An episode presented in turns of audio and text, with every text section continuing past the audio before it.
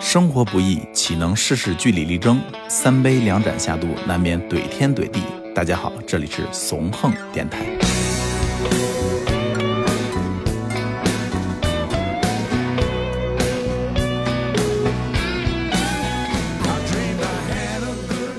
好，欢迎收听新一期的怂横电台，我是王超。我是大厨，我是黑老师，我是大娘，叮叮叮，我是硬核花仙子。哎，应姐今天又来了啊！应姐啊，又来嘿嘿嘿 应姐今天过来客串的啊角色有所转变啊，上一期呢是作为我们一个场外嘉宾，然后过来跟我们一块儿聊聊一些话题。今天呢就是作为一个领笑员，主要负责笑就可以了啊。啊，就是我们的 BGM 是连连吗？场外嘉宾都不算了，对，背景音乐了，改嗯就，作为一个特效的存在作，为一个音效啊，可以吧？嗯，好嘞，哎，录之前啊，先跟大家说一个事儿啊，今天出了点儿意外，我们今天在这个场地，我们这个录音棚里录音啊，这楼上在装修，啊，可能也叫干电台，正装修呢，是竞品，哎呦，等了好长时间，它就是不停。所以说呢，我觉得不能耽误这个我们一周一更的这个进度啊。所以说，就让它想着吧。就是如这果也是一种 BGM 啊。对，如果您听到了后边有一些奇奇怪怪的声音，请不要惊讶啊，那就是装修的声音啊。对，这装修，哎，我突然想到了，哎，王超，就那会儿咱们排练的时候啊，嗯就是最早，就咱们最早玩乐队那会儿，那穷嘛，然后在一个村儿里租的一个不叫录音室，就是一个大娘自己的一个柴火房，然后我们租了，哥几个月就凑几十块钱是对，吧？那个村儿叫左西村儿。对对，非常有情怀的一个村是儿。白家庄那次那那边那不个白是白家坦那儿吗？不是白家屯在我们老家，嗯，哦对老家的的一个河北河对北对周边的一个小村落里租了个房子啊。然后那会儿就是，就我们每次排练都必须要把，也没有反送啊，就直接把回收就就顶到头儿。你说你要不这样干的话啊，旁边的牛叫、马叫、三轮儿啊，各种吆喝声，我们都不知道自己在听什么，你知道吗？这连鼓手、鼓手那一一堆牛跟那儿，就就各种外界环境，突然想到这种感觉了。上面也像牛叫，今天对，对，呃，说到这儿啊，基本上就是能聊到我们今天聊这个话题啊，二十七岁俱乐部。对，嗯二十七 club，对，我觉得咱们可以这样，可以先跟大家讲讲这个二十七岁俱乐部的这个由来，这怎么来的？这二十七俱乐部听起来像是一个酒吧名儿啊，工体那儿，但其实这是一个带有悲伤色彩的一个一个说法。嗯，由来已久的一个名称了，实际啊、上是、对对对，嗯就是后人给他去总结了一下嘛。从十八世纪啊，就到现在一直有很多聚焦在这个演艺圈啊艺各术方面呢，影视、音乐，音乐人多一些。他们在二十七岁结束了自己的生命嗯啊，然后这些人非常多，然后就有相关的人士做了这么样一个编会，就是把这些在二十七岁早逝的这些天才，做成了一个就所谓的二十七俱乐部这样一个对说法。它主要聚焦在摇滚和蓝调音乐，对这方面聚焦在这方面多一会些更请多问一下，些。这入会费多少钱啊？入会不需要钱，你你只需要一张死亡通知还单。有你哦，你需要魔鬼先看上 你，入会的条件是这样的啊，你需要首先呃，在二十七岁之前你要成腕儿，对然后在对二十七岁那对年、啊对这是重要的。你要狗带，你知道吗？然后你就获得了一张入会通知书了，就很遗憾，在座的各位已经失去了这个机会了，我们都已经过了二十七我，明年才到对对关键是过了27二十七岁也没成腕儿。呃所以说呢，说二十七吧，这是一个非常好的一个年华，嗯，所以我们也是从这里找了几个比较有代表性的人物，今天跟大家分享一下他们的生活、生平和一些故事。嗯就这几个人呢，有一个共性。那除了啊，第一个我们要说的是比较早的，就是我们十八世纪就不说，离我们太远了。二十世纪吧，二十世纪一九一一年，布鲁斯音乐的奠基者嗯，呃罗伯特·约翰逊，嗯，他的死亡方式呢是老鼠药中毒，是就是只是一种说法儿。这这为什么叫说法呢？就这人身上，很多谜，就是说说不好听话，你都不知道这人死没死，因为据统计，现在他有三处衣冠冢，他真正埋哪儿都不知道。这衣一会儿冠冢，对这这 是就是这没有找到中国尸体对啊，然后说法，是这个一会儿黑雪老师会跟大家分享一下他身上这啊些是从稀奇曹操古怪那的七事十儿二坟开始聊是吧？ 差不多。曹操小时候，嗯，对，然后中第二年第二位呢，应该是喜欢摇滚乐，没有人不知道，哪怕摇滚乐之外的都应该知道，这是一个布鲁斯摇滚的先驱，嗯吉米亨德里克斯，嗯一个吉他大师，也是我非常喜欢的一个大师。他最后是因为吸食过量的安眠药结束自己生命。然后就是吉姆·莫里森，也是那个时代的美国最辉煌的嬉皮时代的一个代表，大门乐队主唱蜥蜴。之王，嗯，对，嗯，最后无外乎也是因为用药过量。抽死了，对、嗯对，都是这俩都是这样，都是在二十七岁吗？都是二十七岁，二十七俱乐部，我们哇所以二说十七岁真就是是已经27岁是一个魔咒对中国有一个七十三八十四一坎儿，啊对对啊！是这样说的？然后27嗯吗？二十七、三十八，嗯明年我到坎儿了，哎，这暴露年龄，嗯这可以播是吧？可以 可以可以，我啊听我都瘆得慌，都不想录了。这个然后就是那个科特·科本啊，那嗯涅槃主唱，他不是因为吸毒，他直接是用一颗子弹把自己干掉了嗯啊，用枪主。动出击，太猛嗯对他他是老婆是叫大野洋子是吧？大哥，那是列 侬。啊，哦就是你哦还对说自己是，哎，你知道嗯吗？黑雪老师啊他资是深音乐，就我不知道大家如果要是听我们电台啊，年龄稍微就跟我们一样的啊，年长一些的啊，都知道有一个比较著名的论坛叫摇滚年，嗯黑雪老师是摇滚年版主、总版主，总版主。OK，版主然后他说大野洋子是科本的老婆，我觉谁得没胡说两句呢？是不是？这不段能这段不能掐，你掐是版掐主，吧掐吧是吧问版主。OK，哎呀，他有种那版主形象了。对，那最后一位啊，也是我很喜欢的一个女歌手，非常非常有才，艾艾米米·维怀恩恩豪斯，嗯对，大娘也是大娘的偶像。她也是在二零一一年嘛，结束了自己的生命，最后是酗酒导致。就这几位都是天才，因为嗯他们的艺术成就不到的话，你也进不了这俱乐部。刚才也提到了。就不带他玩儿呗。就更不带他玩儿。嗯你首先要是一个非常牛逼的人，然后你在二十七岁没活到二十八，OK，你你是可能入选这个天堂名人这堂。个这个真的不知道是幸运还是不幸了。嗯，实际上我之前看过一个统计啊，嗯，嗯说像这种天才的音乐家，在二十八岁死的人反而会更多。嗯，哦，嗯，但是他这个标准好像就定在了二十七岁。再有一个是他可能知名度，这个二十七岁死的这几位的知名度可能更高一些，艺术成就可能会更卓越一对些。他对音乐的贡献啊，包括音乐之外的贡献，嗯。其实你要说影响力多大很大岁数死的都有，对对，对，都有，因为生老病死嘛。但是我们探讨的，这是他，两百岁死的人没有，嗯或者是他我们表说现的是人类，他们表现的更极端，对然后对音乐上或者艺术上更卓越，对，嗯对，而且对二十七这个数字啊，你听一下，七就感觉好像二十八要三十了，但是二十七好像恰巧是你整个青春年华青当中春最跟成熟的一个边界，最中间的那个点啊。对一个分界，你想想，我们二七月都是在干嘛？先不说我们啊，那黑雪老师，你你说吧，你跟摇滚乐之间，你到底他得罪你，还是你看不上他呀？你摇滚年版 主大野洋子是吧？不是我一定要再重复一下，让乐迷更知道你到呃底其实怎么我情呀，况我这个我我我确切说，我是一金属乐迷。啊，嗯对，是我到今天我们都是我们都我到是今天为止啊，就这个摇滚跟金属我老分不清楚，而且实话说，我也不认为我是一摇滚乐迷。哎，从你说这真句的话上就不认为你是个金属乐迷，对谁对。也不带你玩儿呗。不，这个话不是说的就很不专业这。这个就是怎么说啊？我们之间老拿他当摇滚年版主这事儿打岔，啊就是嗯因为我们都是金属党，我王超，呃，黑雪，我们都是非常喜欢金属的。就有一个称不上鄙视链，鄙视链吧，就是金属和摇滚它其实两回事儿。然后对你是一对金属党，然后但是你是摇滚年版主，你又是摇滚乐，就我觉得操，跟你没什么关系啊。金属对党啊而且摇滚年当时主要是写文字的，啊，我是一发那个你是负责干嘛的？啊演出信息的。哦，那就是啊哦，你是一个小喇黄叭，牛，对，你倒票的是吧？不是那最可耻了。当 时啊，就是我们那个年代网站少嘛，嗯摇滚年我当总版主，啊呃，中国地下音乐网当过演出的版主，啊。摇滚北京我也哦当过地总版网主，对嗯对，就是摇滚北京我也当过总版主，而且第一个。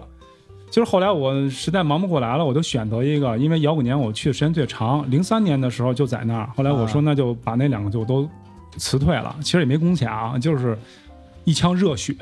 呃，对，啊你看他这种描述方式就非常摇滚，但我真的啊，就是今天一点是儿都不 metal。真的，今天你让我讲那个罗伯特·强森的时候，我都不知道这哥们儿是谁。真的，就这强森啊，真的，罗伯特，我当时一听罗伯特，我说这哥们儿是九七拳皇里边那长头发，知道吗？我想的是这个， 我说这死我对不上这人，你知道吗？我根本就对不上这人罗，伯特确实多，对吧？而且我对于罗伯特这个就是长头发，嗯，嗯根本就不知道这哥们儿是谁啊。更基米不可能是个罗伯黑特人是长发吗？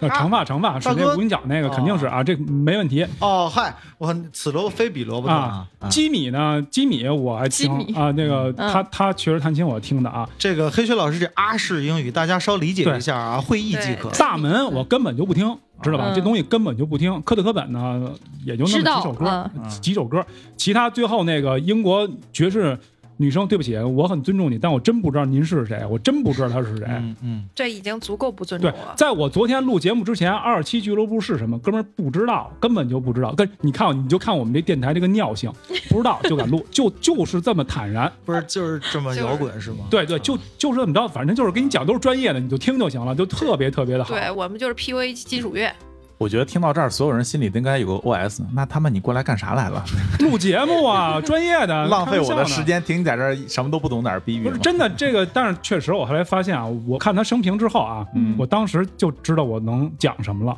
肃然起敬嗯就了。跟我想要讲的东西完全贴切。嗯就是他音乐怎么成就啊，我根本就不考虑。嗯，嗯，来吧，我考虑是洗他怎耳么回事儿洗耳恭听。嗯，咱先说那个罗伯特强森啊，哎啊，萝卜的强不森是到今天罗罗伯伯特特先念一强森下英文，他人人家这 Robert Johnson 是吗？ Robert Johnson 啊就是这个。 Johnson，丰台味儿的英语，嗯啊对 Johnson 他大陆这边都会翻译约翰逊，强森这个这个是港台那边习哎我惯说的。这个说英语单词一直都是按拼音拼，人拼得上哎阿的姨拼嗯说的那么好，这英语就这么垮，这个嗨，小时候也吃了没文化的亏了。反正就你们大概听啊，咱就这人开讲吧，就这人啊，我就开始讲啊，哎是该我讲第一个是吧？对 是啊，没错啊。哎行这就段是可以你你这个整个，他特别适合你讲。快醒行醒，黑老师啊，行，那打个 这期节目大概是一个半小时，我一人讲一人一一小时二十分钟，剩下他们讲后边的人啊。得嘞，然后关麦了，走了。呃，先说这个罗伯特·江森啊，这人呢，他是一个美国南方人。大家一定要知道，美国南方跟北方不太一样的区别就是，美国南北战争，嗯，嗯，它主要就是南方跟北方打，北方呢主要是工业，嗯南方主要是嗯这种农产种植业啊、对，种植业、农场主。对对，所以他的黑人黑奴人量非常大。对那个东西就说到今天为止啊，好像有德国这样的国家能用机器去采这个棉花，嗯咱们中国比如说某些省份啊，嗯还是用人工。对，所以说它这个嗯技术性比较没强。错当然，黑人呢主要就是用南方的农场主买过来，对完了之后去在棉花地里干活对儿，干干活儿，对或者是种一些什么大麦、玉米啊之类的东西，嗯黑人比较多，对，而且黑人待遇非常差。南方人啊，就是真的是啊三 K 党，嗯首先比较发达的地方，看嗯看对就南方啊，一直到了就是罗伯特·江森这个年代，重，私刑还非常严重。什么是私刑？就是没有法律公正的这种判决，嗯直接看你不爽，吊死你，要不就宰了你。包括当时什么，包括同性恋，这会儿全是要弄死你的。嗯，这个人当时就是这么一20个世纪初期，对对，这么一个环境，他爸爸呢，当时是一个比较富有的一个一个富，咱们中国话说就是富农，对，相当于他他的那个角色，相当于是一个包工，呃，差不多就是哦包一啊工富头农儿。这给样白人做包啊工，对，完了之后呢，自己做的比较好之后，白人看你眼就是眼馋，嗯你这些黑人能挣这么多这么多钱不行，就开始想办法要弄你。他爸爸一看不行之后呢，他爸自己跑了。把他妈给留下了对，这会儿他妈呢已经生他了。嗯我说他妈不是他妈的啊，啊别明白骂人，咱们这里边啊文明咱你们我他文文文明你我他。说他不说他吗？妈呢就开始嫁另外一个人，带着他嗯。他小时候比较悲惨，呃，因为黑人的命运那会儿就那个时代可不是说唱金属啊，不是说唱啊什么之类，就是真真正正干活农民。他呢嗯不太想愿意干，但是后来呢没有什么办法呢，他就开始呢一边干活呢一边弹弹琴，弹琴呢也不是很好，但是就是自己喜欢，唱歌，所以说他这个童年呢就比较的悲催。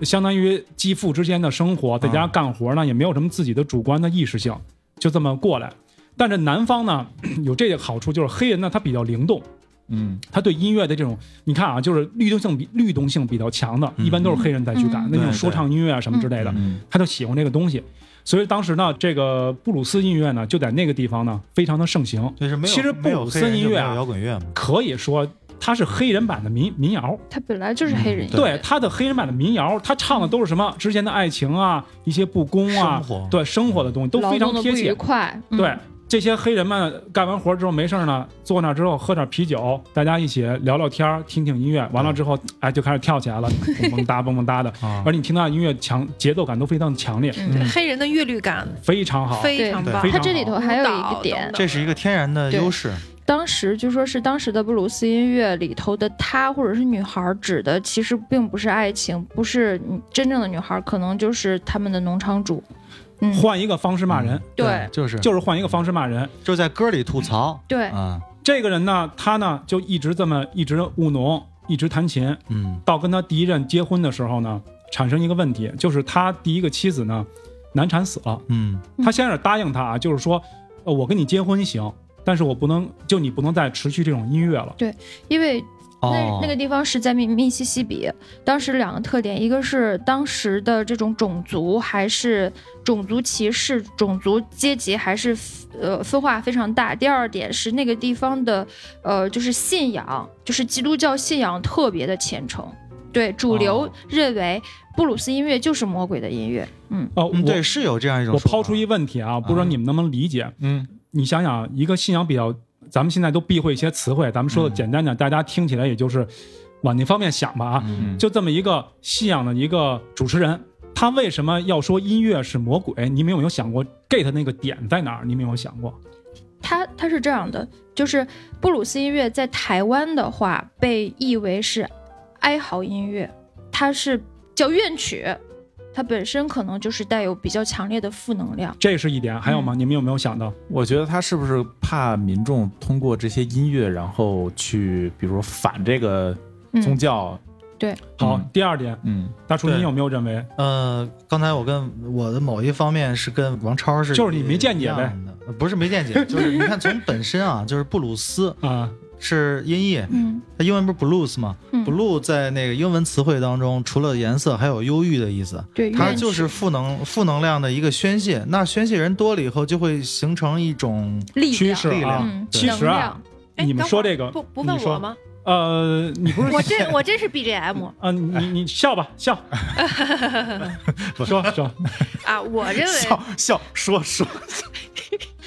我我认为的是，你当时你要说到一个论点的时候，你不能把它单独去说，它一定是有背景环境的，对吧？对，它因为已经是一个宗教行为了，那宗教已经去把它定义了，而大家都那个时候都去信仰这个宗教，拿宗教当做一个很高的这一个信仰嘛。那那宗教说了。不让你们听，不让你怎么做，就好像宗教在呃在教导我们说，做人要善良，什么是吧？就是你你玩布鲁斯是不善良的，是吧？对他似乎可能就在告诉你，你要如果玩布鲁斯，或者说你听布鲁斯的话，那这就是宗教所反它对的。它再有一点是，它的布鲁斯音乐里头的内容是相对呃对，低阶的，就会有哦一些呃巫毒，比如说像那个罗罗伯特的音乐里头，它会嗯有关于巫毒的，或者是跟魔鬼相关的一些话题。哦，对，所以已经对犯了宗教它大忌了。对它的内容本身，它就是反宗教、反正统宗教这的。个确实嗯，你知道那个时期啊，教堂音乐就是包括现在一直很盛行的，何况一个宗教统治的一个时代，它教堂唱诗啊，各种合唱这种里边的题材内容都是圣母啊相关嗯啊、天赋啊，就各种其。实你们刚才说的呢，呃，可以说是说了一部分，而且都是正确的啊。它确实有一些歌词内容里边比较的反叛，嗯反叛这是一方面，还有一个更重要的原因是你们忽略的，就是一旦人喜欢了音乐之后，他就会去参加音乐的场合，而不去这个教堂。嗯，他相当于是、哦哦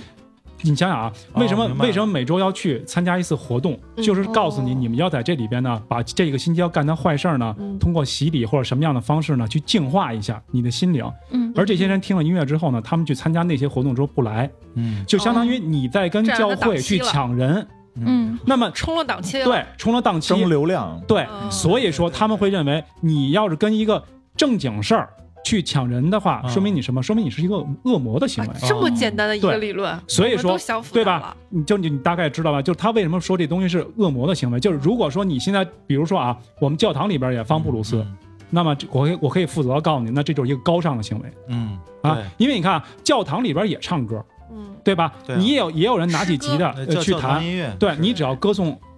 那些造物的，对对是？吧？你那你就是正能量的，你绝对不是魔鬼。突然呃就你哪怕用金属乐的形式，甚至用黑金属的音乐的形式，但是你那个歌词儿变呃一对变。歌词要变一下，嗯你都可以说是歌颂造物的。但是你去另外一个地方，你们大家一起花天酒地了，完了之后喝酒、唱歌，男女在一起，那他就认为你这是一种恶魔的行为。所以他在这个情况下来说，他认为这是一种恶魔的音乐。谁嗯谁再这样就出问题了。嗯，啊，真是啊，等于相当于是本来周末该去教堂去礼拜呢，对啊但是很多人因此都去看演出了。对啊，嗯啊，你你大家没人去了，那他认为你跟我抢人了。对，哎就是冲档期了。啊对那这样就是说这么多我这儿了，票我卖们不出去先了。我们先听一下罗伯特·约翰逊在那个时候的比被较被称之为恶魔对音乐是什么样子？是什么？样的，我嗯们一起大家好嘞听一下。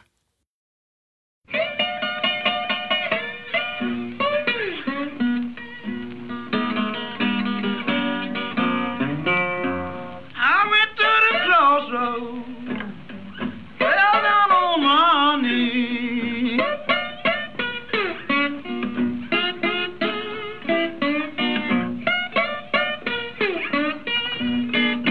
I went to the crossroads,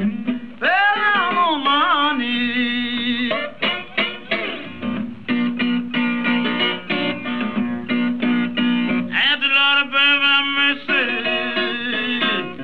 say, poor Bob, if you please. Mm, stand at the crossroads, I trust the flag arrive.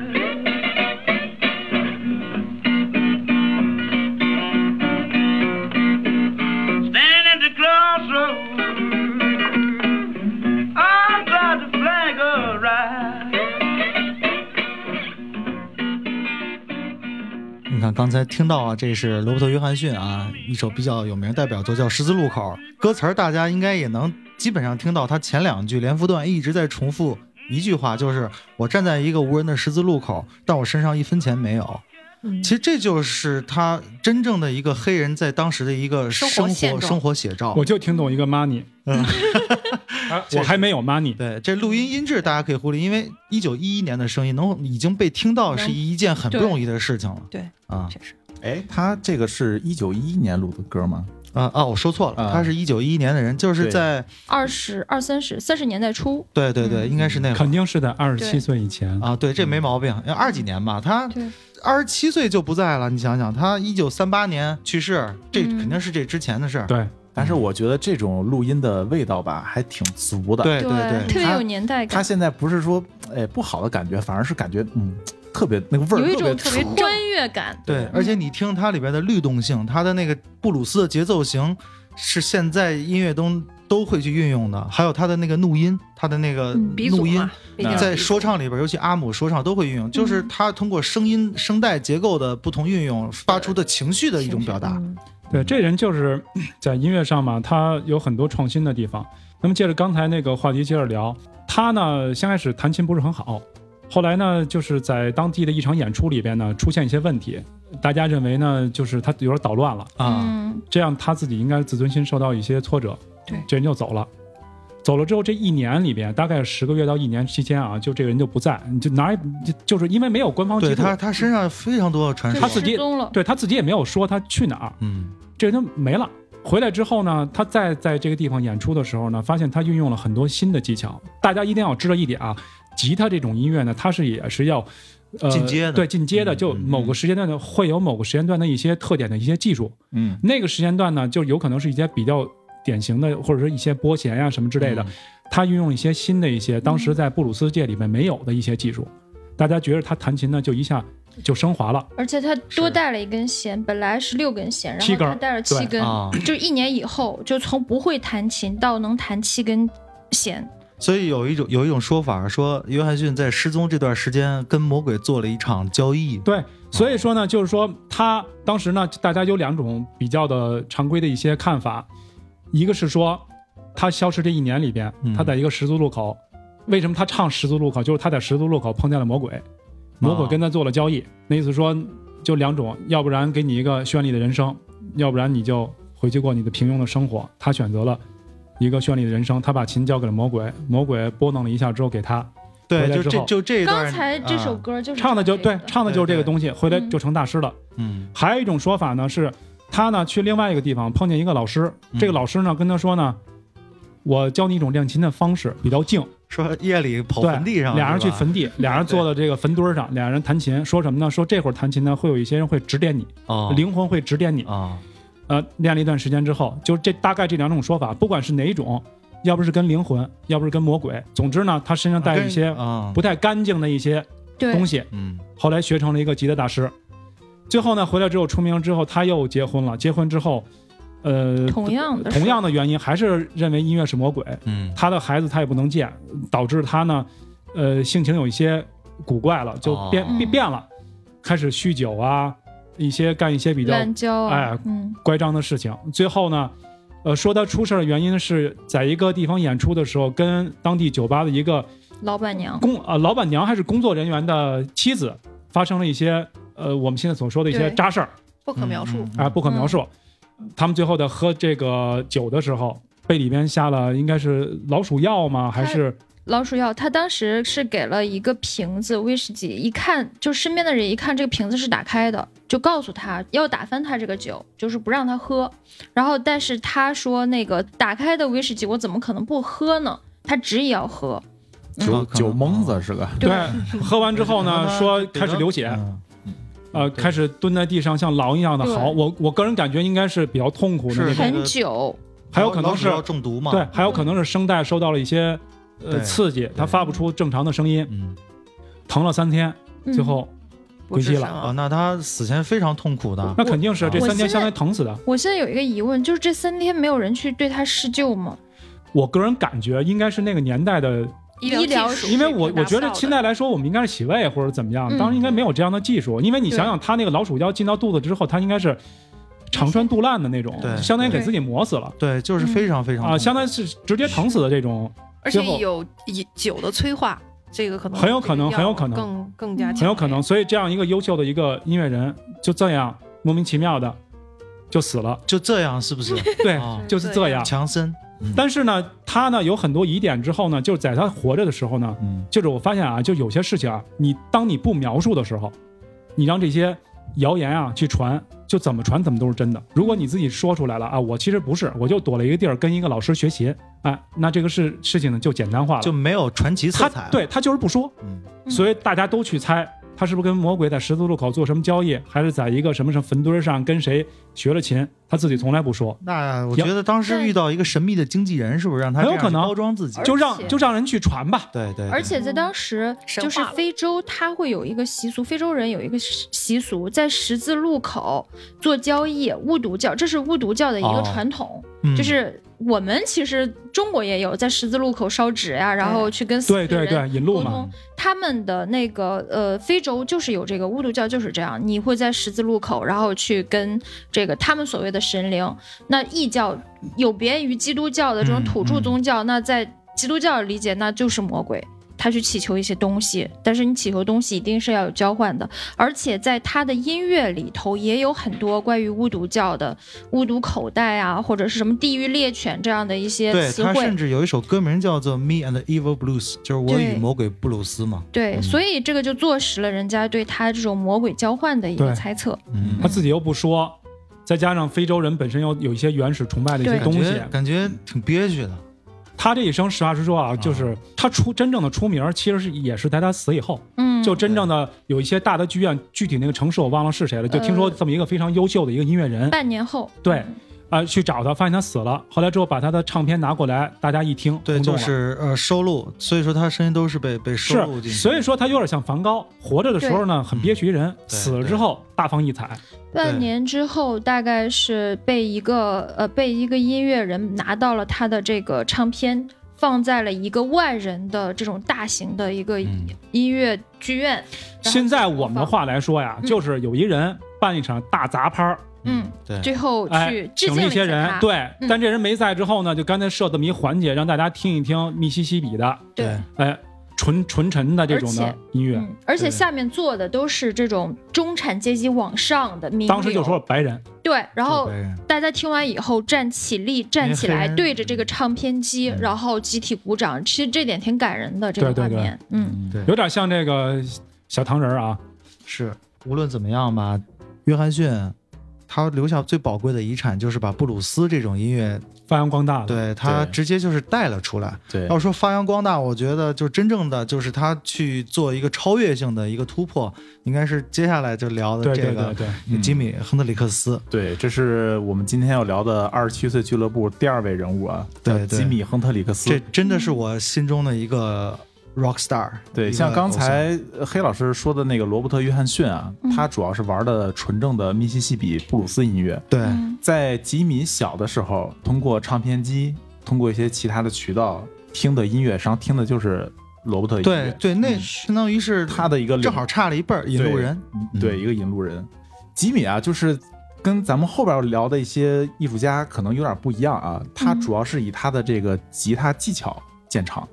就是你去问任何一个玩过琴的、练过吉他的人，就是对没有人不知道吉米的。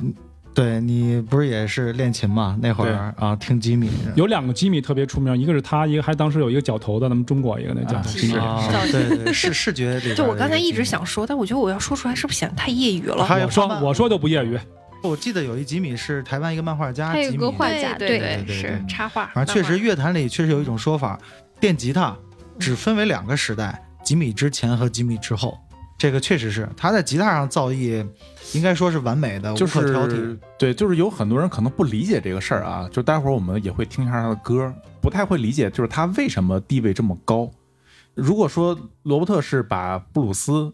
发扬光大了，那嗯吉米就是在吉他的技巧上面贡献了非常非常多的沿用至今的一些吉他的技巧。嗯就是我们最开始练琴的时候拿到一些教材，上面比如说一些推弦呀，或者说颤音呀，嗯或者说类似于这种技法，包括挖音好像也是。对对电吉他，对就是你要明白这么个音色的运用，这么个事儿啊，就是在当时他的那个年代之前是没有人这么干的，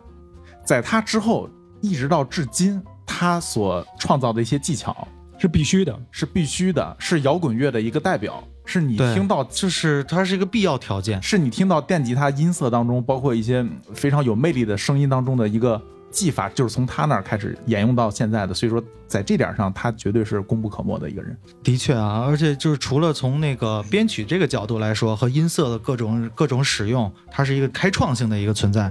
包括在题材上，音乐是一个完整的东西嘛。呃，吉米他不但是吉他手，他是主唱兼吉他手。他们那三人乐队，他们的第一张专辑牛逼到什么程度啊？就是滚石总好搞各种伟大榜单，嗯，这种伟大榜单有俩，专辑跟歌曲，这一张专辑全占了，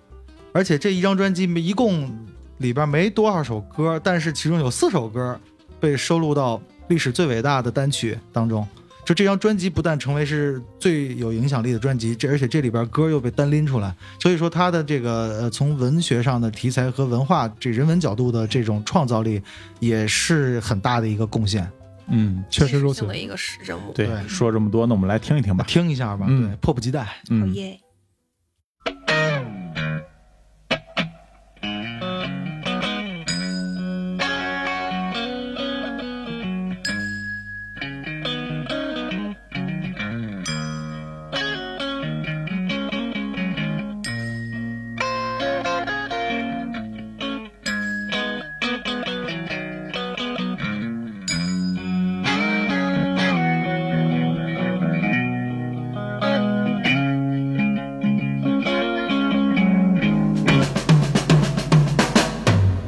Well, she's walking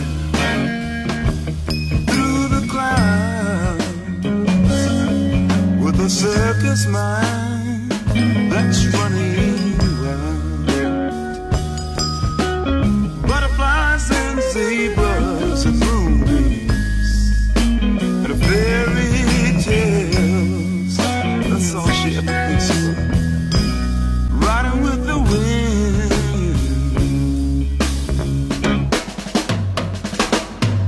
When I'm sad, she comes to me with a thousand smiles. She gives to me free. It's alright, she said, it's alright. Take anything you want from me. Anything.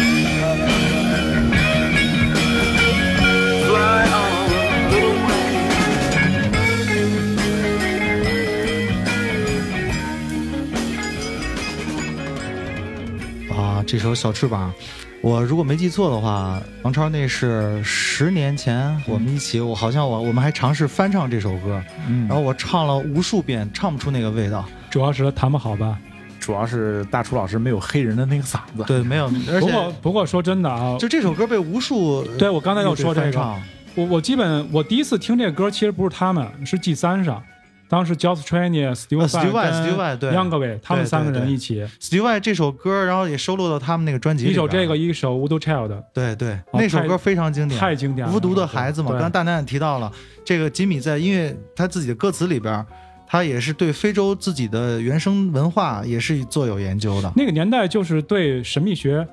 特别特别的热衷，对，特别热衷，而且神秘学的这个东西，可能在他们认为它是能够打开某些东西的一个一个通道，是包括我们刚才说到那谁 Oz，Oz 啊，的对时候，对当时对唱到他的那个老师， ，Mr. Crowley，对呃对他们当时所干的，后来还影响到了中国的钱那学是森，他的没老错师，他跟他学习过，哎，不呃不应该说是跟他学习过，但是最起码应该是，呃，他们俩一个年代不相符，但是他对他的那种，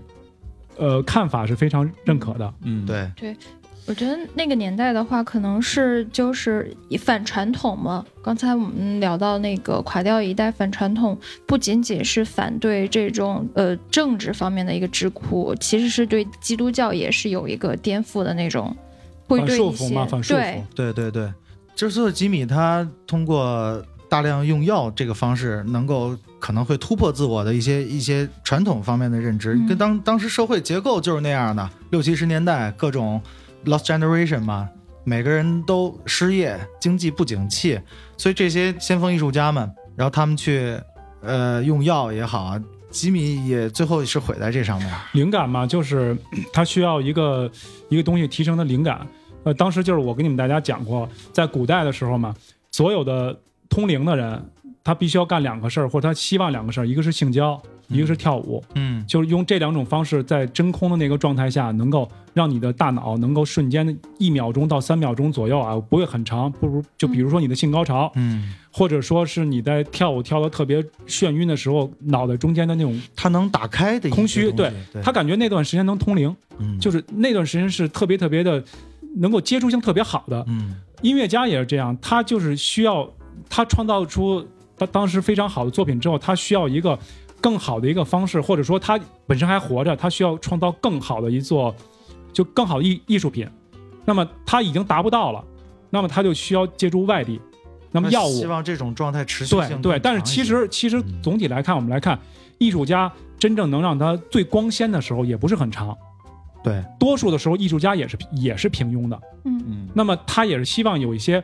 什么样的方式能够达到这个高度，甚至超过这个高度。嗯说白了，其实这些什么毒品也好，或者酒精也好，它是一种精神刺激，催化剂，嗯，精神方面的对刺激，强刺激。嗯无论于是性高潮还是所谓的这个跳舞跳舞，啊，其实你你没有发现它只是一种运动形式啊。那你跑跑步，我觉得达到某一个心跳值的时候，你也有那种窒息、那种缺氧的状态，你也可以达到，因为因为运动也使我们很快乐啊。不不它不，的这分个它分泌这的个东西不一样，跳舞啊，不是、嗯呃这个跑步啊，嗯只能排酸，让人、嗯让人放松，睡个好觉。嗯，但是真正在灵感这点，就是他们俩是一个是往上，一个是往下，对对对，嗯就是灵感这块需要是往上的，你那个说跳舞那个跑步它是往下的，所以他们俩的方式方法不一样。嗯，那那不过有一点啊，嗯就是不希望说提倡这种方式，然后来对，达就到是我创们作我上的们一个想高高度。我们想哎提倡的就是什么？就是通过运动，咱们去达到这种境界。嗯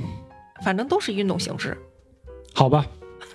我赞我觉同吗得这是一个非常健康的一个对健康，但是没灵感，啊，应姐，对你在质疑应姐，呃，我不至于的，他你非这常个硬。质疑的行为就非常摇滚。对对对对对，我我非常欠对揍。对对，嗯，说回吉米啊，吉米，我好像了解到，从他得到第一把吉他开始，到他最后离世，可能也就十年左右的时间。对他们这个乐是队，说实话，再精准一点，他也就四年，对就他真的正出现舞台在舞生台涯上也就就四四五年年。对这中间不得不提到一个音乐节，叫伍德斯托克。嗯对对对，嗯，吉米有一个说法，他是伍德斯托克国王啊，嗯因为他在第一届伍德斯托克音乐节一九六九年嘛，吉米用自己的方式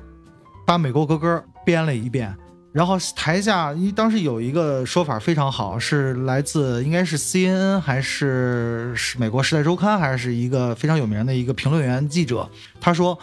五十万人的狂欢献给泥土与阳光，说就是吉米的这样一个方式，用他自己的方式演奏了美国国歌。对大家有兴趣可以上网搜一下，是是有的。这个视频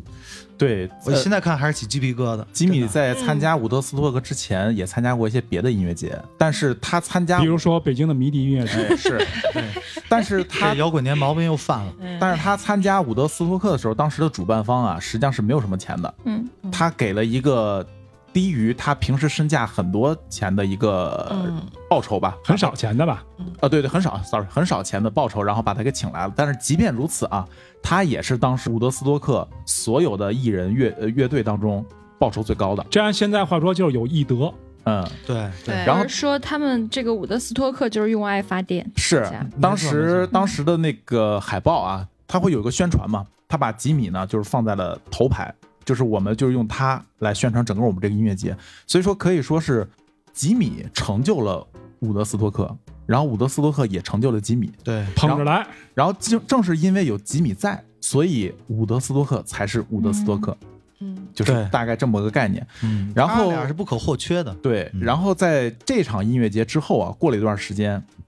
呃，如果没记错的话，他应该是去欧洲的某个国家去参加一个音乐节，应该是英国吧？对对，因啊为吉米是插一下，吉米他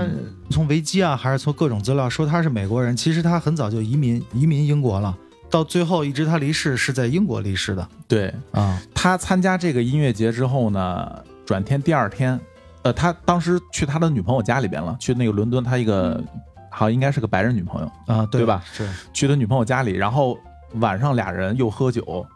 这个又用药啊，然后一直就嗨，又嗨，然后一直聊天聊到玩到早上七点，他们俩肯定不聊天。嗯， 啊，就甭管人家干啥吧，反俩人正一就起跑步，用对爱发电，对，对夜对对夜跑， 夜用爱发电，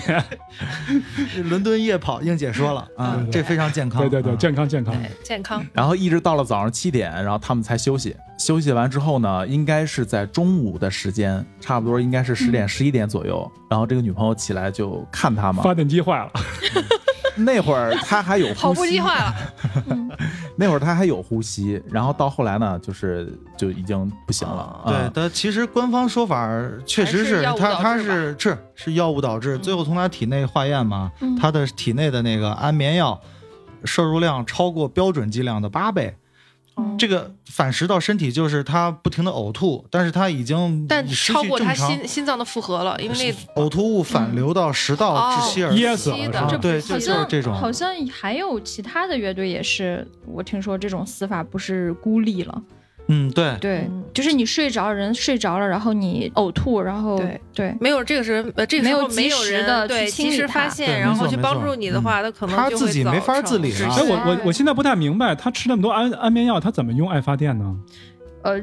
我没跟你说，人家聊天聊到早上对七点据了说。那他吃安眠药干嘛呢？我我记得我就是记他得有一篇夜啊报夜道跑上跑了一宿，他需要睡觉。应姐不是说了吗？有一个回忆录啊伦敦夜上跑说是，呃，说是他是逮着什么就吃什么，嗯就是基本上就这是啊是种饥不状择态，食是吧？也是生活一个比较混乱的人，什么酒呀，各种药物，真的是逮着什么就往嘴里对，好因像为是吧因为是这样啊，嗯因为这个欧美人他们有一个比较对药物稍微依赖一些，还有就是国外的药的剂量啊，尤其是什么安定的这种成分的剂量，它剂量会比较大，然后他们也有这种呃用酒喝药的这种习惯。人高马大，剂量大，对他们是呃稍有不适，他们就会去采用这个安定剂。对像西他方的这个对药的那个含量标准是对，像很他高们的从事就一有些效成分，从事一些比如说录制的音乐呀或者艺术方面的，他们到早上可能就已经就是感觉想睡，但是大脑还处于很兴奋的状态，所以他就可能很很自然的，哎，喝两片安定，哦然后我就就健身健了一我宿这样是吧？我觉得，如果对这个行为不太理解的朋友啊，你可以置换一下你的思维，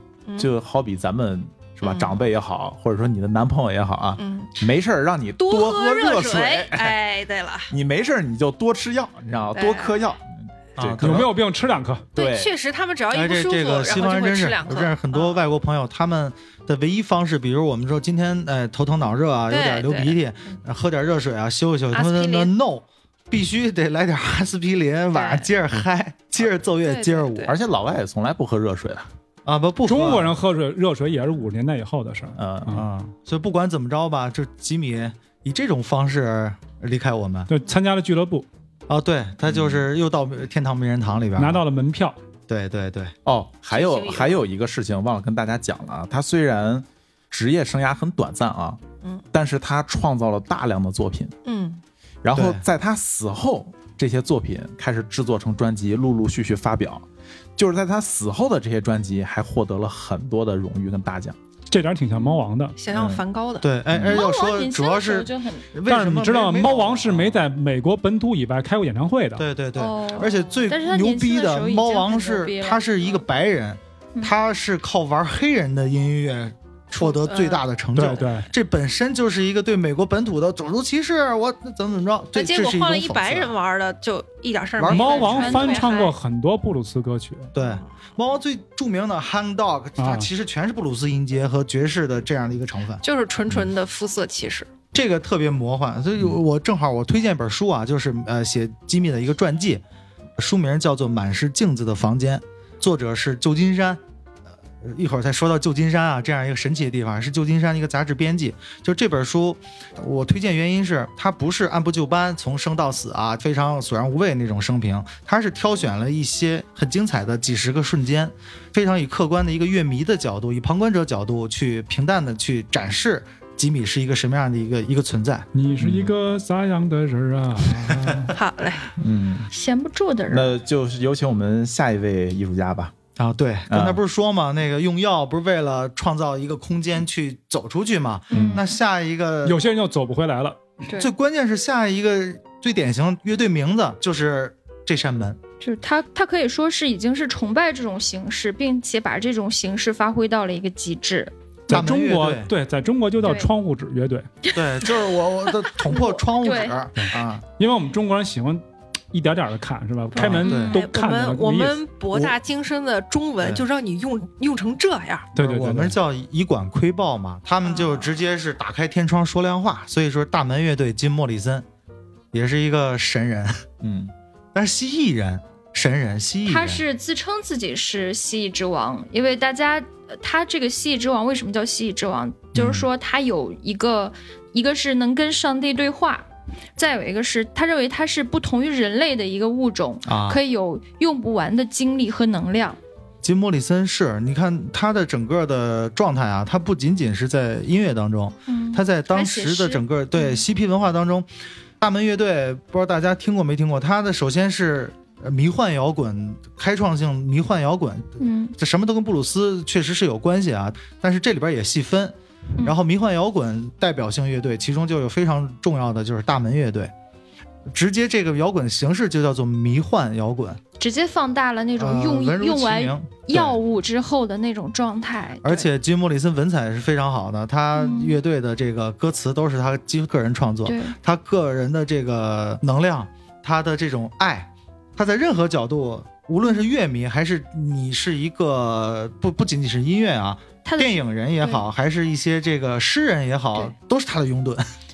可以说他的第一身份其实是一个诗人，比如说他的歌词里头会有尼采啊，或者是捷克凯勒雅克的这种内容。对对。对对对。然后其次，他会把这些他写的诗歌融入他最开始做歌的一个动机，就是要把他创作的这些诗歌给融入到他的音乐里头。那这样，那我我们可以们趁热，其实说白了，我打断你，就是啊写个歌词，给他弄个调儿，对就是这样，对嗯，赶紧来听一下吧，听一下，听一下。听一下，吉米·莫里森，对。大门乐队。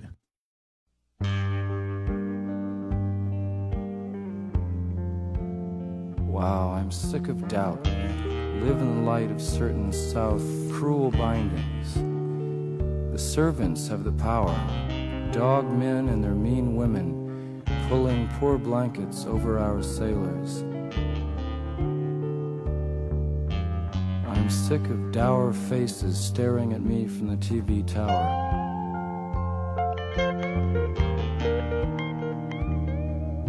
I want roses in my garden bower, dig? Royal babies, rubies must now replace aborted strangers in the mud. These mutants, blood meal for the plant that's plowed.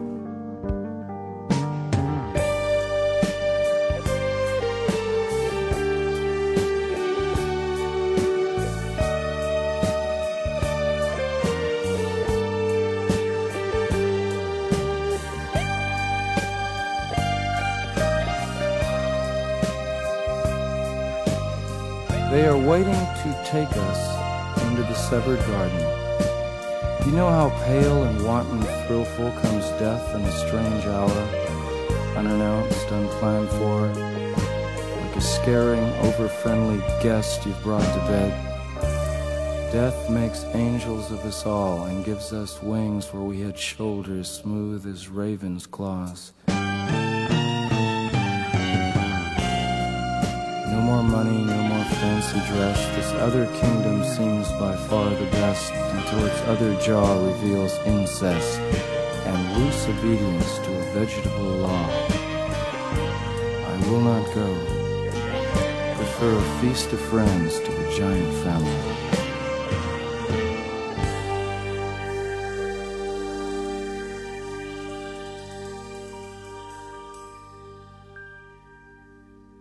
哎呀，我好喜欢这个，这啊个没有 face down，也没有双压，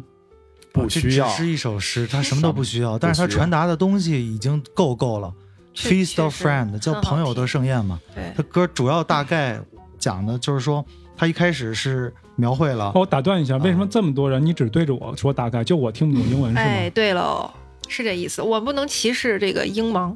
好吧，好吧，好吧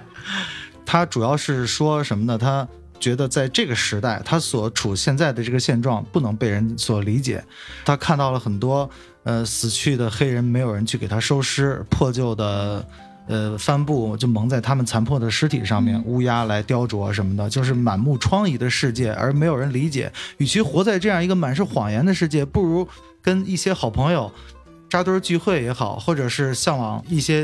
呃早逝的这些朋友，就是一些大师们，与嗯，他们共舞，可能会让自己感到更欣慰。对，比其较实这是一绝种望他内心真正的写照，他有可能不是绝望，他是一种嗯感伤和对畅想。比较有意思。吉姆其实出生在一个军人家庭，他的父亲可能是参加过珍珠港，然后还有对越的这个战争，发起了对越战对争。对对，他是个军二对，代，所以他父亲大院儿大院儿这辈大子院儿孩子，他父亲这辈子不断的打仗，然后他儿子不断的反战，就是挺有意思的。对，没错，反战文化就是当时主旋律嘛。对，他是一个啊 Peace, 纯 love 精英家庭出身的这样一个小孩儿，但是在那个时候那种生存的环境里面，就是不得不会产生这种内心的悲凉，就是看到了就是他事态也他事态想的这想种法很状多态。其实我说呀，就是首先有两点啊，第一，我觉得音乐的伟大性在于什么呢？就是你听不懂歌词都没有关系，啊，对比方它说能带刚才动这你的首歌它能带动我你的就没听情绪懂，啊，但是我真的很喜欢这你个。你带进去了，嗯，对带进去了就音乐这个这点确实是特别伟大的一点。无国界嘛，无国界，第二一点呢，就是说每个时代有每个时代的悲凉，嗯啊嗯，就是所以说咱们老说人心不古，其实古代人也会说人心不古，啊嗯就是你是今天的人，你觉得清朝人是古代人，嗯，清朝人认为明朝人古代人，啊，那是啊，对什么时代都有什么时代的古，什么时代都有什么时代的悲凉。嗯嗯，所以音乐的主题性就在这儿。那个时候，他用音乐抱怨了一些生活上或者说一些在精神上不被理解的东西。嗯，你今天听，照样能带得进去，因为你会发现今天也有一些也有地方类似对的事情发生，非常非常的贴合度。对，你能找到共鸣，但就但历是历你史就是镜子，嗯但是你有没有发现，就是它既经典，但其实它也有一些古老的东西在，但是它又反映一些现实的东西。我嗯对我觉得它古老就是它会有一些宗教的一些题材在里头，比如那个年代的人对宗教还是还是更加的在意的。对我就是啊觉得有一点那种古悲剧的那种古希对腊悲剧他的这个俄狄编浦斯编曲方式是对和我们刚才听到这两种是完全截然不同的。所以说，他那个年代的编曲，你在今天来看，基本就不会再有人再去用了。但是它就属于他那个年代。对你要说古典乐属于古典，但是那个年代它就属于那个年代的音乐，它确实是不太好复制了，对嗯但是独特的那种魅魅它还魅力在非常的好。是你听到这样的这种旋律和这样的这个音乐，你就会觉得隐隐的，就是虽然连词可能你也不一定能听懂的话，你也能感对找到。就是说白，了，就是你曲调都可以通过，甚至通过技术手段来嗯来去识别到。对，但是你弹琴的人不一样，唱歌人不一样，你的故事没进去，尤所其以你的在东西它了是不一解样的他这个作者他本身当时处于一种什么环境、什么状态、什么样的一个心理，你再去感受的那种感觉，就又不太一样了。所以说，你看，这就是现在人特别缺的一个东西。嗯嗯好多人会觉得自己看不懂艺术，嗯或者说我听不懂你们听的一些什么东西、一些话儿。它其实源于那段历史，就是对你那要段历史不对了你解。要了解他这个人所在的那个时代那个背景，你对一下你就通了，他为什么会这么做？对，嗯就是通过故所事，以然我后去觉得理解到了音对，乐所以你你这个音乐的话，我这么理解，它本身它附带的价值不仅是音乐本身了，它可能还会有一些文学的历附加史值非常的高对它的附对加对值会对更它高的一些。上升不止音乐，对你嗯像他的音乐的话，我感觉就会有一种，我我莫名的会有一种，就是有一种朝圣的，或者是那种哎，没错儿，我大说不娘出你来你用那这个是什词么儿感觉，我跟因你为说啊嗯，那个莫里森在有一种戏剧感嗯莫里森的当时的、有一本书这么说，比方说呃吉米，嗯对吧？他拥有很多乐迷，或或者我们今天就有粉丝这样的，嗯但是莫里森喜欢莫里森的人，把自己称之为信众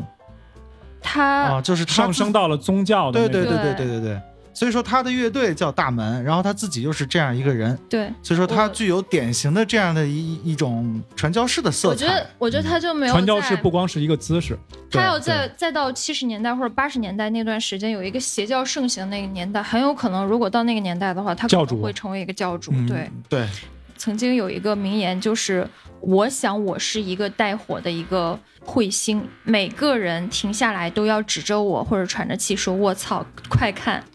它飞得多快这个卧槽加的真 好，卧对槽，这个灵魂就在这句卧’，就是槽。然后嗖的一下我就消失了。当你但词是穷他的们时候再也没想看到任何像我一样的家伙，卧就是槽，特别自大。嗯，你这个卧槽就特别该逼掉啊。嗯 他也是免不了去用药，他用药更猛，之前是用药，他是吃药，他直接就对各种方式吧，吸吃也好，嗯自己还配是吧？嗯还是个化学家，对对，化 学家，你看看肯定配嘛，这也对对对。关键是他后来也是呃，在到了伦敦，因为伦敦就是英国和法国在当时以大洋两岸嘛，都是呃文化先锋的一个一个聚集中心。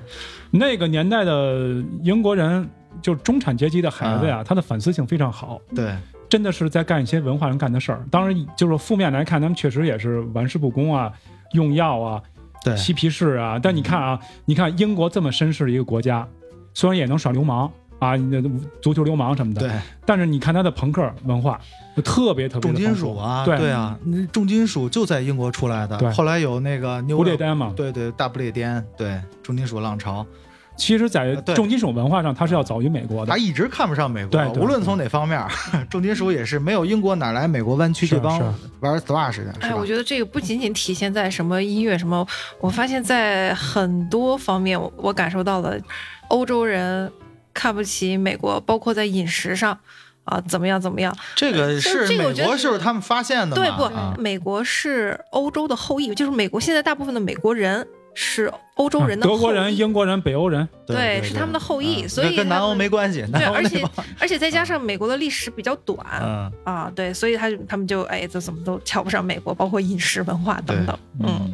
刚才提到那个，你刚才说的邪教教主，我突然想起他有一句名言，他说：“我的信仰就是长期持久的一个精神错乱，就有一部纪这录就是片儿他啊的，信仰。嗯对，奥利弗·斯通九一年那部片儿真的挺好的，而且很客观，《火热焚城》写莫吉·莫里森的，呃主演是我挺喜欢这演员的方基莫，在那个年代是应该是一个非常硬汉的一个角色，后来也发福了，我不知道跟这演这电影有没有关系啊。嗯，就是那个电影演的非常真切。金莫里森到后来时候，他因为在舞台上裸露下体而被嗯法庭传唤，然后判重罪，然后从此以后他就是直接沉醉在这个里边了。他跟就是他的艺术创作什么 no 没有，他不是说在很少的人面前裸露对下他体，是他是一万多人面前因裸露为下体，看大门演出的不可能是一小场的 live 对 house 对吧？他一定是一个万人体育场这样的。这都不是他做的最放浪形骸的事儿，嗯他最放浪形骸的事儿是。前面舞台搭着他跟一个女女乐迷就在舞台后面，然后啪啪啪，然后声音太大了，把警察给召唤过来了，当面跟警察对着骂，这警种察说：“我操，你弄啥了 呀？警察也卧槽，嗯对，咦，你个瘪孙 儿！这这不是发生在美国的事儿哈。所以我觉是得发生国在美国，美国啊金莫里森不嘛不不，对 他他刚才那段翻译配我音，那郑州，郑州，所以就是吉姆·里森嘛，他前半段儿生涯和后段生涯完全是两种状态。他其实不是不能说判若两人，嗯，大量的用药导致自己无法控制自己的，伤掉大脑了对，已直经。直接是直接就毁掉了。对他已经有点就是意识混乱了，嗯对思维混乱。而且关于他的死也也挺迷幻的，嗯警方公布的死因和真正就是各种史这个资料记载啊，很多是死法，对它不一样的。有一种叫尸体移动说，嗯，是什么呢？呃，是乐迷说的嘛？呃，是在他直接被发现的时候，他就死在那个一个公寓房间里面。嗯然后警察官方宣布是心衰，大量的乐迷知道这事儿以后，就在这个酒店门口贴了一个纸，叫做“尸体移动了，他并没有死，死在这里”。就是其实真正他的那个死因啊，当然也没有是没有尸检，但是据知情人说，他最后是呃嗑药死的。他不是在家嗑的药，他是在一个 live house 里边嗑药。嗑药他直接就是死在厕所隔间了。然后那个酒吧老板怕惹麻烦嘛，趁着月黑风高也好什么的，给他抬到他自己那个公寓里边，嗯在浴缸里边，造成警察发现的假象。这为什么在浴缸呢？因为就有一特硬核的一个说法啊，就在贩毒圈吧，咱也不知道，说这个吸毒过量的人啊，如果要是泡热水澡的话，能够让人清醒过来。他他可能意思就是说你身上他想热了救他加速嗯血反液正就循是环，对，然就后是他想去嗯救他，但事实上也没救了，他最后还是死于吸毒过量造成的心参衰。加俱乐部去了，对对又一个，有一个，嗯，对，又又又说但死是，一个，但嗯是我我觉得他这个死不是他自己想控制，今天是他故意让你去用药，我就要打算今天死吗？我觉得他这个是可能事事情发展到用药过度跟自杀是个两个概念啊，他是用药过量，但他啊，不对是，自而杀。且那应这姐，你刚刚说这个就有一种叫做什么假说呢？就是群体性催眠，因为嗯这个不排除可能性啊，因为也没有官方证实，我们就仅仅聊一聊。嗯警方不公布他真正死因的原因，也是因为避免更大的恐慌。因为咱看一下死亡时间啊，嗯在金莫里森死之前不久，吉米，刚才我们聊到这大师嗯吉米亨里克斯去世了。跟他一起的，我们没有没有提到啊。这在之后，我们还专门去做对那个嬉皮时代的时候，我们会哦会那个讲这样。Jane Joplin 也是一个非常著名的一个领袖级的一个女布鲁斯女歌手，相继离世。这时候如果再宣布死一个金他莫也里是森二，十七岁，对，也是二也是二级俱乐部的，就是连续扎堆儿三个了人这样去说这件事儿的话，会有大量乐迷造成恐慌的。嗯，他也是为了避免恐慌，官方宣布啊，就死于心衰。那个那个女孩也是吃多了药，也是嗑药嗑，对嗑对，哦死他的也也是嗑药嗑死的。嗯之后节目我们会会不会聊到这段、嗯这段精彩的时代啊啊！嗯， OK，下一位，下一位啊，这个这是我上觉得 服务员是吗？嗯这我觉得这科本大家应就是没听过对大野摇洋滚子乐的啊嗯基啊，本对上对都对对知道，嗯但至少咱就是这么说啊，就是不认识科本的，就科本那个 T 恤，嗯呃，什么卫衣，各种科本那头像，有好多甚至小姑娘认为就是小就黄是对，哎，就是前一段时间那就个是他们那个他那专辑封面那事儿，你你们看见了吗？ Nevermind 那小孩儿、啊，那对钞票那是吧那小孩急了，说别别，对我都对我都对这么大个儿了，你别天天弄我的裸露。我也要在那儿。面子嗯的，对，那那事儿对弄得那挺不逗是涉的。及到一个一个版权问题吗？其实对我我我我个人感觉，一是版权，一是钱，二是说也是想自己炒一波，嗯也让大家知道。你看我当时年纪小的时候，我就猛过，是不是？对我都 上涅盘封面对你们那 Nevermind，么多人都见过我的小鸡鸡，对，对，要不要现在见一下我？呃呃， 你接着聊，我对怎这么怎话么题没人说了？伦敦夜跑健康方式啊对对对 OK，伦敦用夜爱发电，OK 嗯啊，刚才大厨也说了啊，就是科特·科本，我不知道我们另外录那期是在咱们这期之前上还是之后上啊，到时候看情况。我们聊到了格瓦拉，嗯嗯，嗯从这种流行程度、文化流行程度上啊，我觉得这两个人根本就不相上不相上下，对对对对啊对，怎么他听着统治了一个 T 伤肾恤的时代。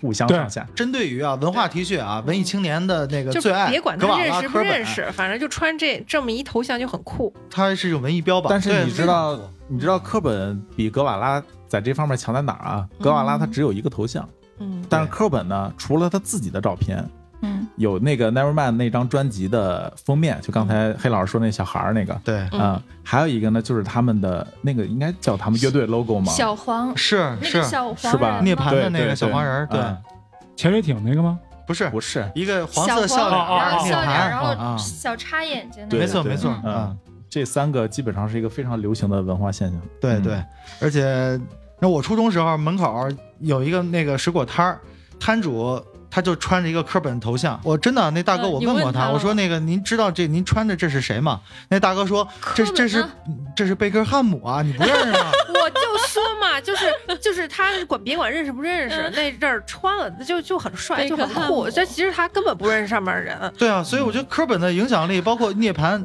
它影响对于整个嗯文艺青年，包括那个那个水果摊主啊，影响力都很大的。呃，我我对可对以对理对解，对因为我我在对这个欧美人，我有点脸盲。就是我记得那时候在意大利的玩的时候，在楼上刚跟我的那个房东聊完天儿，就是他我们俩沟通完以后，好，他走了。等我下去走出这条街，我又碰着，我说哎，我就给他打招呼。然后我朋友说，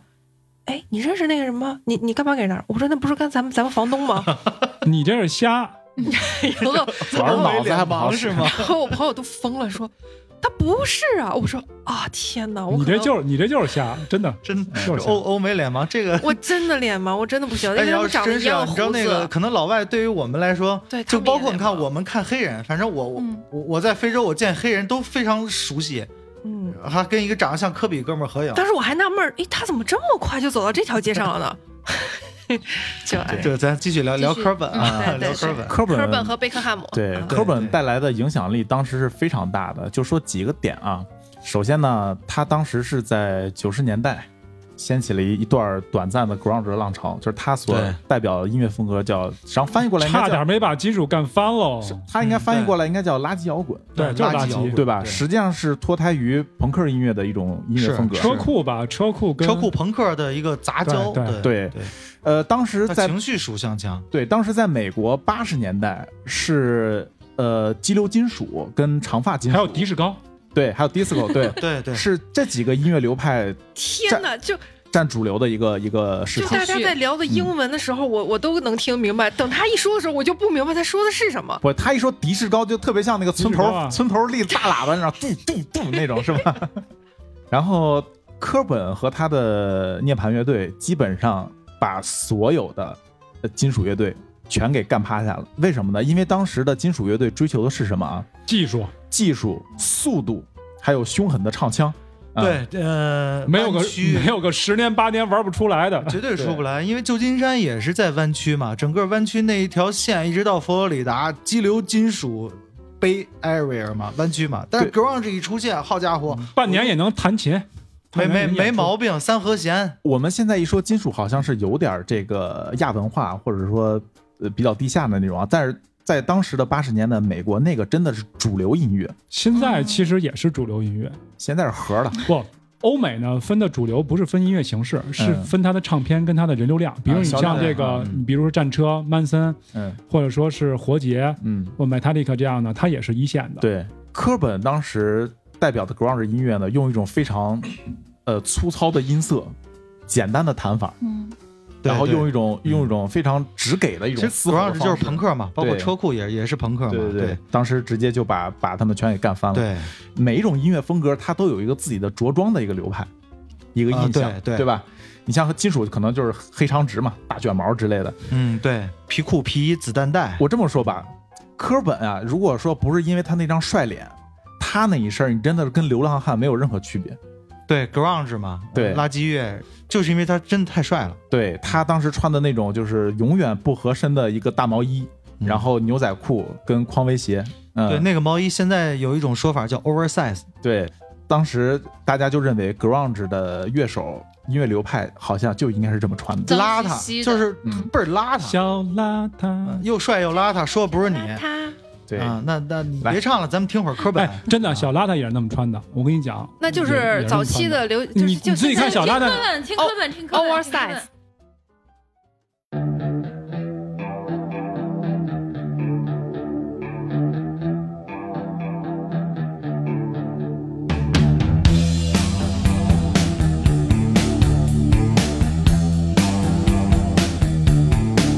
Come as you are, as you were, as I want you to be, as a friend, as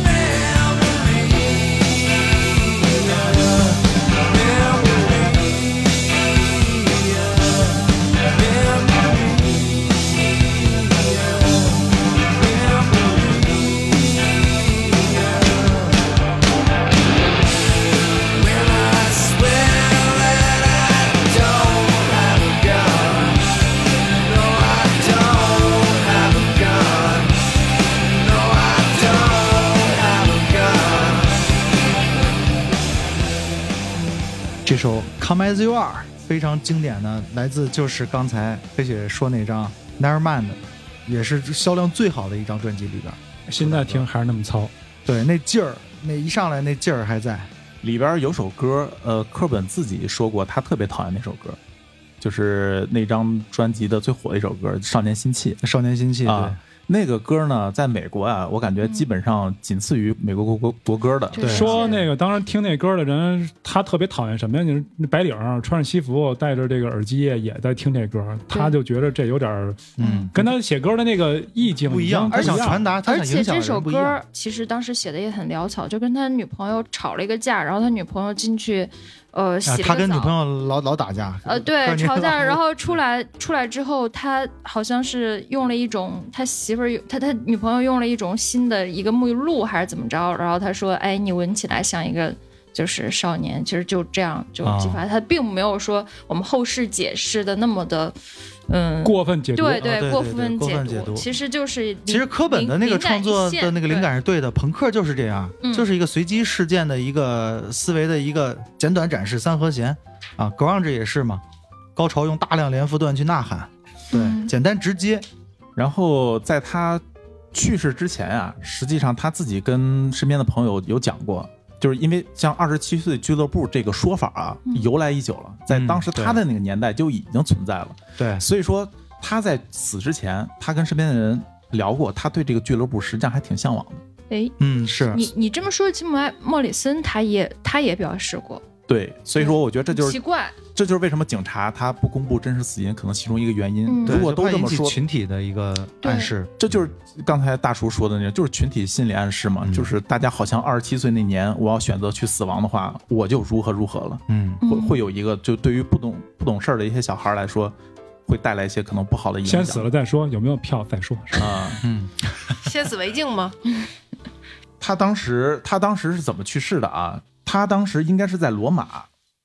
罗马的时候第一次他尝试过自杀，被人给发现了，自杀未遂嘛，嗯，对，对，没没死成，没死成。然后这会儿呢，就是把他送回了那个美国，给他送到一个疗养院，对他让他接受心理治疗，因为他被发现，就是类似于一个戒毒所的一个对地方吧，对对对啊、但是待了没几天，他就逃出来了。对，嗯，逃出来之后呢，他就回到了那个西雅图，嗯，回到西雅图之后，在家里就好多人觉得他吞枪自杀啊，以为是拿着把手枪，实际上根本不是，他拿了一管非常长的一个猎枪，来福，就我们玩那来福，啊那啊那个枪的嗯够长不，着吧？对，那个枪的长度让我很怀疑，他根本就不是用手来扣扳机的，对啊，那或用者他脚石头。他可能是用脚趾头扣或的，者是他把那个那就是死的很有技术，啊把枪管锯了，这这这难度种很高， 嗯没有，他没有去，因为当时警哦方公布了一张那个作案武器的一个照片，嗯那个武器凶器那个枪基本上半人多高，啊。特别哦长，啊，应该用脚嗯脚趾头怎么着？我这勇气真的可嘉，他就是一心求死，我没死想想就成，疼那那不行。哇我，得那那打出去后面是个洞，对，对猎枪嘛，对，嗯，而且最关键，他遗书里那句话，就是现在被誉为用烂了都快。圣经嘛、嗯 b e t t e r than burn out than fade away，与其苟延残喘，不如从容燃烧。对他一心想去这样，就是想这么解释。跟他乐队名儿一样，早点去涅槃。哎，那就我这现样在有我有一个疑问呢，他问出这个话的时候，是他有创作瓶颈期吗？为什么会认为他自己不能够更加就是在这方面有更加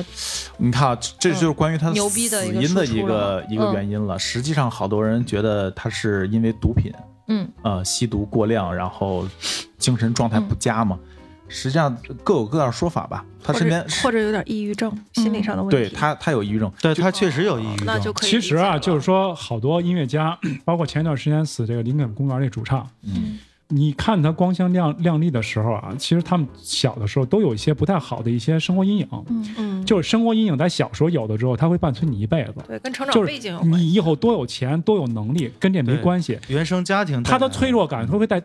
就带着他一生。就是你认为没准过不去的一个事情，就是很好过去的事情，他他就就会会翻翻出出来，嗯来回来去的想，来回去，最后他就不想活了。他真的过不去。就你像那对啊真的个就是这样，涅槃乐队这仨人，原生家庭都是父母离异，非常不幸福。就所以说，啊所就以是这说仨人组成嗯涅槃，也就是说，他自身已经背负了百分之六十的这个水了。那只要生活当中就在成长当中再多上个百分之二十，然后遇到一些什么事情，啪直接给他蓄满了，他就淹死了。嗯，嗯，就你知道有点有的这这个种强迫症或者说抑郁症的人，因为什么？因为打不开水瓶子，他就没办法去对把这个就多余就的就倒出来，他就会觉得事情对他来说是一个沉他重不的，能你就找压人得他拧，不行找了让。别人拧一下吗？不是他的沉重啊感不在于你我那，就少了一个他呢。过不去了，得那个他很容易过不去。啊我觉得这人首先他要敏感，他才能去搞艺术。就是对他情绪本身，他就是比较容易被激发的，才对他才能搞艺术。他首先是一个很敏感的人，，对，嗯，哎也，是但危险的人。但是你知嗯道，我看过一些他的采访啊，我倒是觉得科尔本是一个非常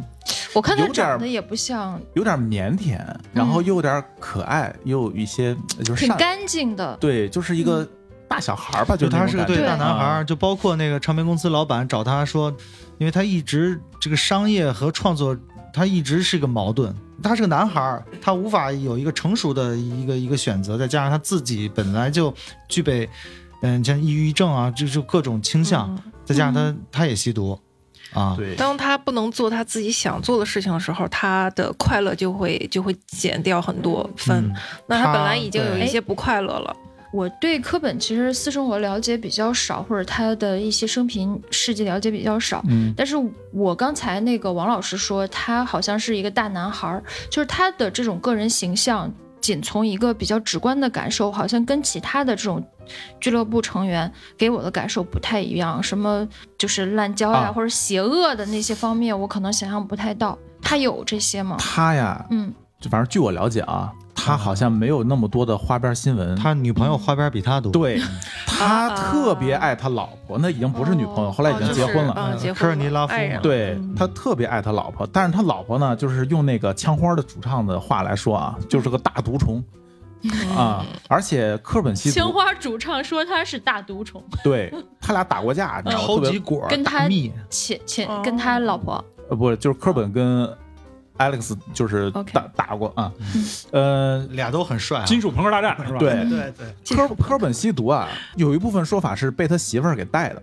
嗯啊，两个人在一起时间长了，这个东对西很难。然后还不引诱他还有一种说法是什么呢？就是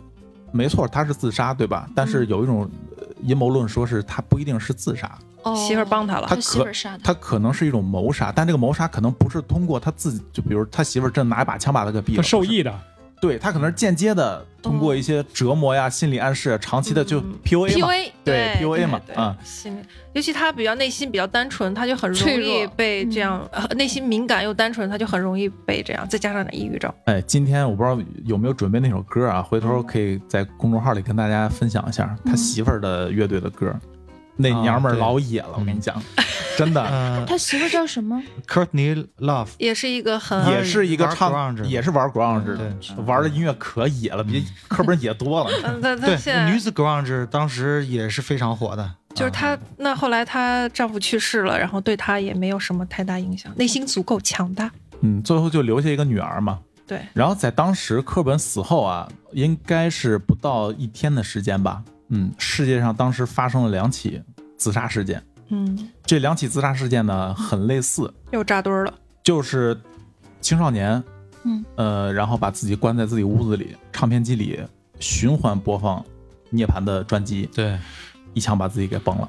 哎，这种嗯事儿，我觉得啊，不排除媒体放大可能性。你包括 Metallica， 嗯，啊，听对 Metallica 那首《个 Fade to Black Black》，对，很多年说这个就是青少年自杀自杀死音乐之前啊，放着这个什么，包括那以前那黑色星期天，我觉得这个不排除炒我作成怀分。疑是不是因为我们英语不好，然后就听我们歌听了没那感觉，对没有感觉，哎觉得这歌还就根本跟暗英语示不到我们，因为语言不，我觉因得为语言更不更通多的是就是你内心那个核还比较强硬吧。对我觉得是这样啊嗯，就是你把这个音乐人当做什么样的位置去看。嗯嗯就如果你当做一个音乐人去看的话精神，他信死了仰的话，你可精能神会领袖，不太不太高兴，不太舒服嗯啊，这人死了，你悲伤一下对，不影响你吃喝，或者你少少吃喝一点儿。但如果你拿它当信仰去看的话，嗯，它在某一个时间段说支撑过你的一段时间的对痛苦悲伤，这个意义就很重啊。那你们俩嗯精神领袖嗯。对想法就不一样了。那对他，他对于他的死来说迁就他了。甚至他的歌里头可能会有一些这种价值观的一些引导，或者世界观的一些引导，像那个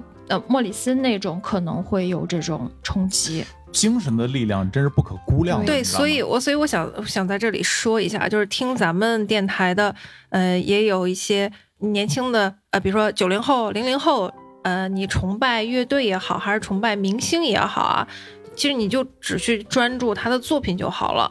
至于他本身，他人做人在现实生活中是什么样子的，我觉得第一，我们不要太多于关注打扰别人这样的个人生活；其次，也希望这些人的这个呃树立的形象不要让你再觉得心里崩塌。只是他当下做这首歌很好，啊、意境很好，或者说旋律很好，那你喜欢就好了。他塑造的某一个角色，你觉得哎，他演的真的很好，特别能深入人心，那你就去喜欢他这个作品就好了，就不要太多关注于艺人的私生活。嗯，应姐呼吁大家是要理性追星。嗯对对对，对，追作品啊，不嗯要去追这个人，因为嗯没有一个人是在生活中是完全没有瑕疵的。对啊，但你是恰恰咱们所是看到就的是说都是你，呃，对，呃嗯，你说的这种这种瑕疵，在某些呃对崇拜他崇拜者眼中这，也是优点，也是对也是光他芒会。他会全盘接受，这就是一个嗯信仰的一个一个对一个真的层面是嗯我觉得有三个有三个点啊，说出来让大家可以关注一下，提示一下。就是首先，科本身上呢有一个纹身，嗯有人会采访他这个纹身什么意思吗？他当时说，这个纹身是时刻要提醒自己要保持一个孩子的童心。所以说，从这点上，你大概能判断出来他是一个什么样性格的一个人。嗯然后还有一个呢是他的家族亲戚，他有家族的精神病史，嗯，他的有两个叔叔开枪自杀过。嗯，哦，那他家里有遗哦传，嗯，对，不排除这种可能性的。对就对这，比如说精神呃，病史精确实神上是有和遗抑传郁学上的这种的说这法种遗传，对情绪上的遗传。然后最后一个点呢，是他曾经向媒体阐述过自己的一个观点，就是如果他没有碰到他老婆的话，他就是一个双性恋。哦，嚯，嗯，给他掰直 了。插播一下啊，嗯那个科本的偶像是 David Bowie，哦 David Bowie 变色龙他就是一个双性恋，甚至在 Unplug 那专辑里边，嗯，他那首《出卖世界的男人》嘛，嗯他就翻唱这 David 就是 Bowie 向他致敬。对，所以以说你可以从这点上可以看出来，他从他内心来说啊，他是一个根本上是一个挺支持 LGBTQ 少数群体的一个音乐人嗯啊、就是现在说就是民主党，嗯对对对，对，嗯所以你你就可以判断出来他为什么跟枪花儿干架干得那么凶。所以，嗯哎，能能不能理解，就是它跟其实美国主流价值观还是相对走的相对近一些，没有那么叛逆，不是在那个年代，民主党这趟不是不是主流的，不是主流对，但民主是党是这十也几年，也其实还是有一一定的这种拥趸在的。嗯，所以这么说完之后，我感觉我更爱他了。哎啊，对，沉迷我了，一沉直迷是了。挺，我一直是挺喜欢涅槃乐队的，嗯，他真的是给我感觉就是单纯，就是非常非常单纯。嗯，那行下边这个女生，我觉得是来聊一聊我们最后一位成对员。对，她更单纯。对他的话，应该是属于离我们最近的一个俱乐部的一个成员了吧？对，他应该是跟我们呃年纪应该差不太多，他是一九八三八零，后是一个嗯对八零后，八三年。对，哦我不是，我不是，对对 OK，八三年，然后呢，他出生在伦敦，是英国人，然后是犹太家族。他的家庭是很普通的这样一个家庭，父亲就是一个出租车的一个司机，母亲嗯是一个药剂师。但是呢，他的家族里头有很多的这种唱这种爵士乐的这种乐手。他应该是童子就开始去童子练习功是吧对，童子啊功，因大概为是她的声音9真的岁非常非常好。对，而且很复古。对就是九岁的时候就被他家里送到了戏剧学院去学习，但是这个小孩儿呢，他就有点不太老实嗯啊，就是从小就什么打架、纹身，然后吸大麻，在对，学校叛逆里少女。嗯十二三岁就开始做这这些事儿，还有鼻环、穿洞什么那的。老师好像叫家长叫好多回，这搁中国这对就得劝然退后了。大概是十七八岁就开始做什么音乐记者呀，或者是去一些小的酒吧去做乐手这样的。然后大概十九岁的时候就被那个我不知道大家看没看过那个什么美国偶像，嗯美国偶像里头有一个什么西蒙大叔，就发现他了，就要做他的经纪人。可以说真的是年少成名，应该对是二十七岁俱乐部里头也算是比较早就展露他的才华。而且那时候你知道吗？才十九岁的时候，当时这个他的经纪公司害怕他被其他的这种大公司发现，就开始给他出专辑，不不让对他露面儿。那个时候商业市场非常成熟，两千零二年对的唱片制作业各方面的都已经很成熟了你。只能听到他的歌儿，你你甚至找不到找不着这个人的一些资料或者看到他的照片。嗯，然后但是呢，当时什么环球还有百代就开始争夺他，就是到处打听他、找他，要签下他。最后是环球签下他了，就很很快，不到二十岁就出了第一张专辑。他的那个他的专辑里头，他有一个特点，他的歌全都是自己写的。我看过他的一个纪录片，说他是不愿意去唱别人给他写的歌，因为别人的歌不能感受他的情绪，对的他歌必须就来是一表达个他自己创作情型绪歌手，而不是一个歌手，而不是一个仅仅是对一个歌者。而且嗯当时的很多的这种脱口秀啊，美国的一些脱口秀或者一些电台啊，都非常的喜欢去采访她，因为这嗯个小女孩说话她特别纯真，就她说话一点都不像那种其他女明星会有一些就是我是演出来的，或者是嗯我是编排好了，我想说什么要说。人设嘛，对嗯她没有人设，嗯她就非常自由，像一个邻家女孩儿。就是说，我在创造这个创作这个歌的时候，一些感受，或者我在录音的时候有什么不愉快，呃，制作的非常垃圾，怎么这个地方我本来不想要小号，非得给我加小号，就就这种就是乱七八糟，很她就开率始真的一对个非常人率真，对就开始对吐槽。嗯所以所有的人，就身边的所有人都特别特别喜欢她，嗯就无论她的音乐成就有多高，但是她就没有那种那种没架子，没不有端没着有那是种吧感觉，对。没有明星光环，对，没有那种种光光环。然后呢，她的这个改变呢，是从从什么时候开始遇到她的她的第一任老公，她的这个老公呢也是一个乐手，嗯对，也是，但是她老公是在那种就非常小众的那种呃酒吧里唱歌的那种乐手，非嗯常有个性，然后。对她来说，跟她身边的那些人比，身边的那些人可能玩的还要极端的那样一个人，嗯然后同时又是她 MV 的这样的一个助手，这个人呢，给她带来的应该是一个灾难性的一个就是他的嗯转折点。是吧对灾难性的一个生活，带着她吸毒呀，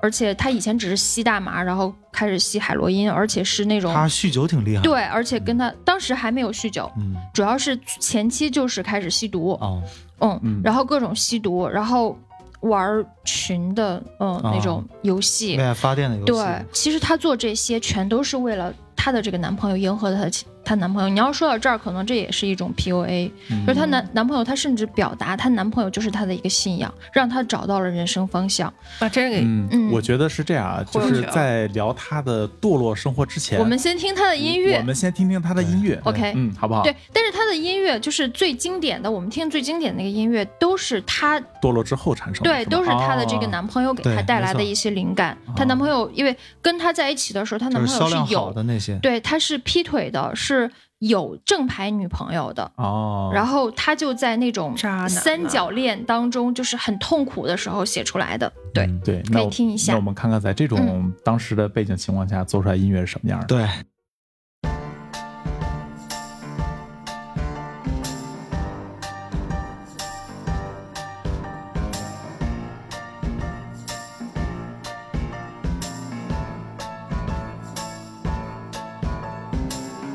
He left no time to regret. Kept his way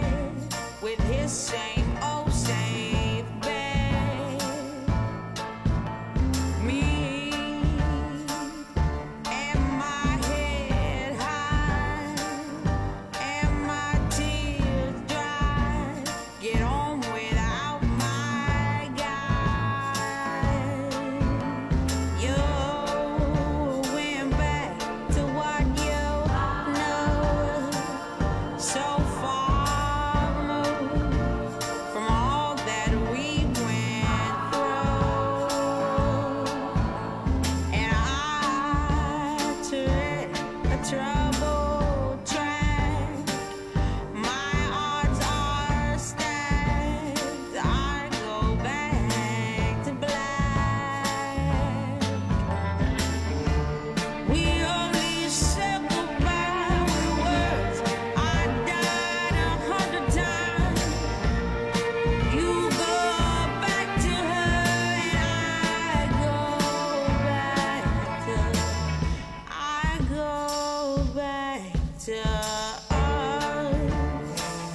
I love you more. 真的是从这首歌我喜欢上了爵士女声，一点都没错。哎，我听这个歌怎么突然有一种这个错觉？很复古，有没哎有？不我是怎么觉得现在有有一首歌跟他很对，像，哎对，，哎就是那个很像。哎这种爵士的这种这种节奏型 boogie，对就就这种，就现在有好多很像多蔡健音乐雅经典，你看对蔡健雅也在用这种，像写那个那叫什么雨伞乌云，对哦对对对对对，他是受他影响。对，你要说他是受谁影响？那些老的爵士名对伶，埃拉菲斯杰拉德呀，就就这些老的那个爵士名伶，这些影而你响，经典你看那他的种对酒吧爵士，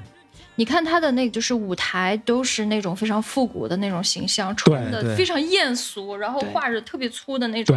对，眼西线，装，对，然后头发就是都很蓬松，一看就是酒吧的那种感觉。而且她凭着这首歌，这首歌她是怎么写的？就是她的男朋友第一次劈腿，然后说要回到她的正牌男女朋友身边的时候，哦然后她很痛苦，然后写了这首歌。这首歌呢，帮她拿到了这个格莱美的五项大奖，但是呢，她拿奖的当天她没有办法去领奖，因为她嗯当时是在、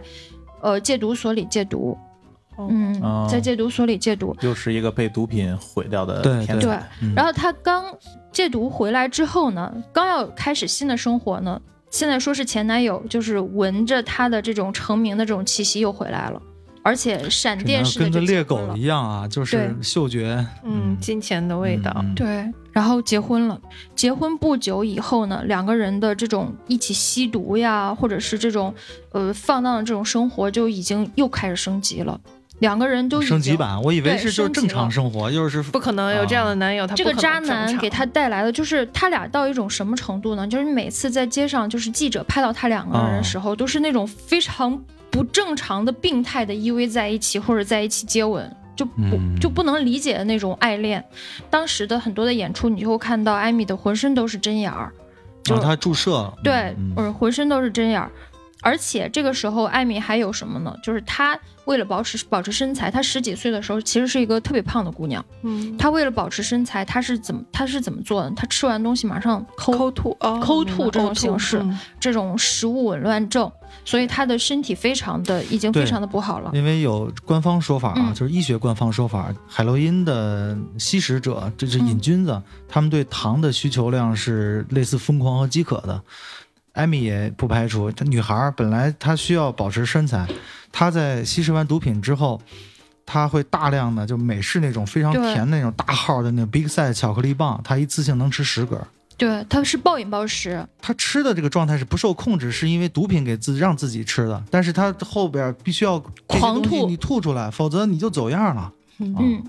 刚结婚大概半年的时候，她老公又进去了，打架进去了，进去了之后呢，她又开始抑郁了，一一点点的，这个男人把她推到了一个崩溃的边缘。最后呢，她的这个老公其实是在出狱之前，他本来是想要过一个正常人的生活，嗯，而且也有了一些新的男朋友啊，嗯但是呢。嗯，就感觉她的灵魂已经缺失就了。他嗯对已经走不出毒来已了啊，经戒了，嗯对他毒已经戒了，嗯但是他感觉特别的迷茫。迷茫的第一点呢，就是他觉得他过于年轻的去得到了这么大多的名气，他不确定这是他想要的。嗯这个问题是跟他的呃母亲其实是沟通过的，他认为他很痛苦，他觉得成名给他带来的并不是快乐。嗯，这个嗯非常能理解。大娘，你讲的这个嗯，他的这个经历，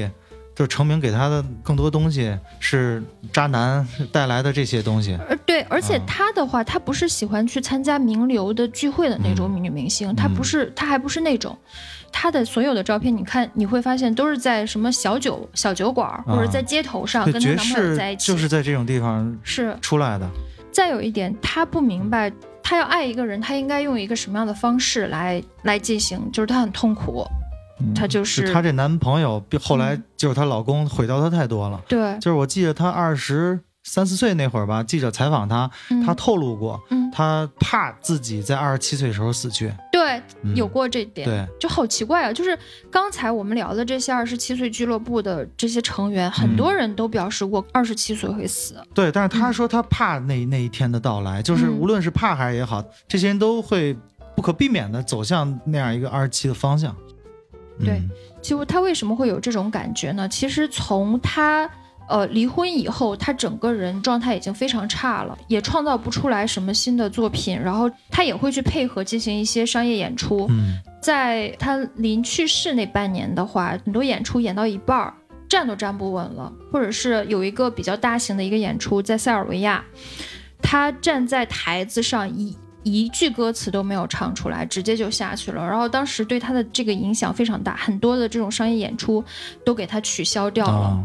其实这里会有一个非常心寒的一个点，就是在他屡次的发病或者是状态非常不好的时候，嗯，他身边的真正的朋友都会劝他说：“你要停下来，然后去疗疗养院休息一下。”然后他的父亲是不同意的，就是他的父亲说他没有问题，他没有病。这个我觉得是压垮他的稻草之一啊。嗯包括她的当时的丈夫害她的那个渣男，就觉得她其实是没有问题的，这是为渣什男么？肯定更不同意啊，对那渣男是闻着钱味儿来的呀，包括她的经纪公司身边的很多这种跟她有工作关系的人，因为是需要靠她去赚钱对的，嗯对，所以要她养。活很多人。对她要养活，你知道她养活多这少个人吗？很像布兰妮，对，嗯他的父母是他养的，他整个团队，同时嗯连他的发小，他身边的好多朋友都是他养着的。你更别怎么说知道渣，男老公了。就是他，嗯，比如他有演出，或者是他的日常，身边都是他不是一个人出行，或者是跟她老公，身边都是好多朋友跟他一起，包括他领奖啊什么的，都是他的发小，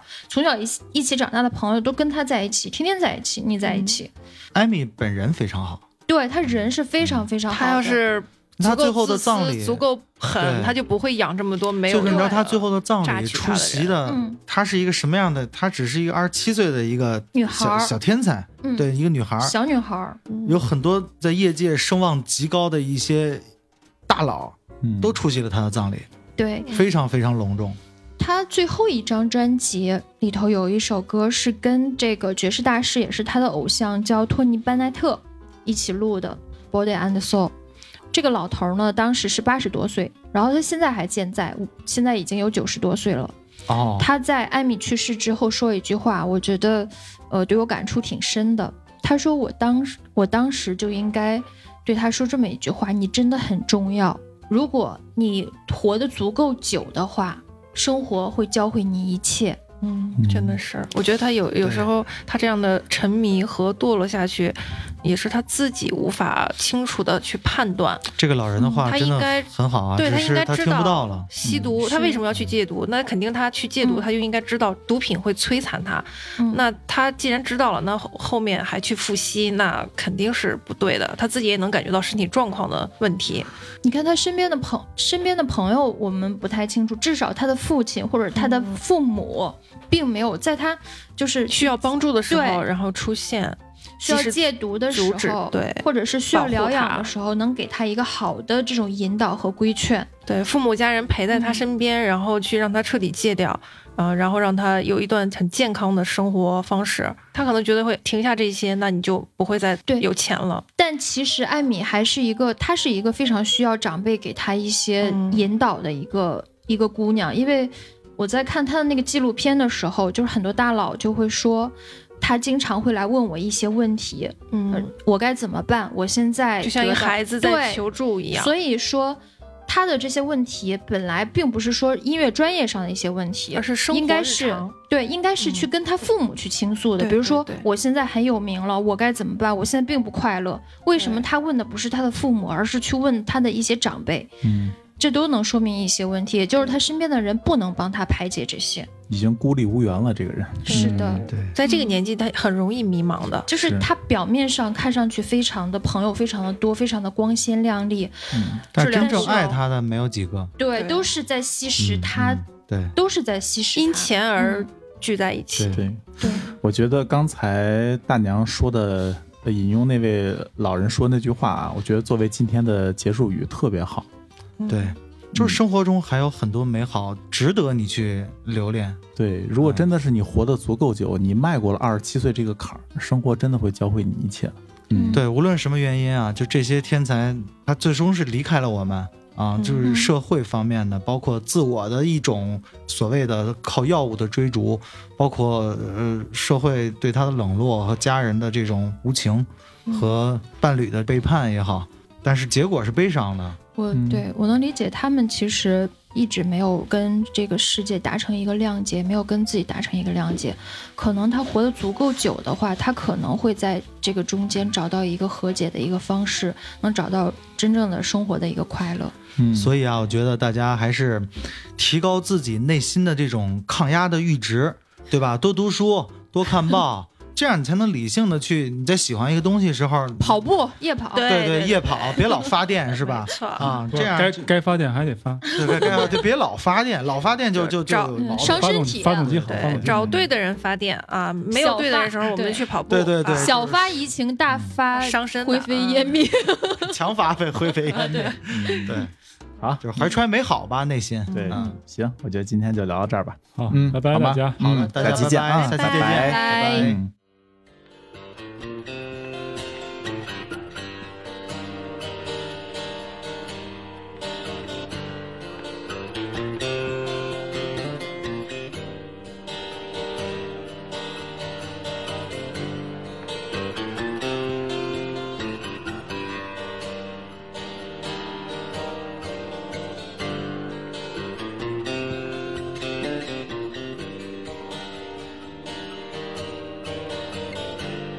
My, my, hey, hey.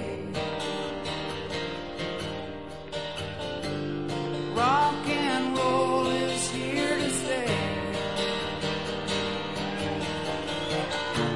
It's better to burn out than to fade away. My, my, hey, hey.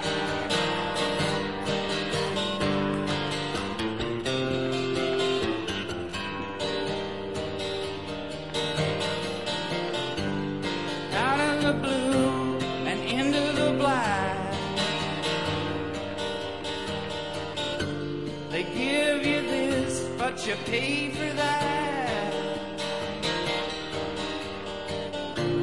And once you're gone, you can't ever come back. When you're out of the blue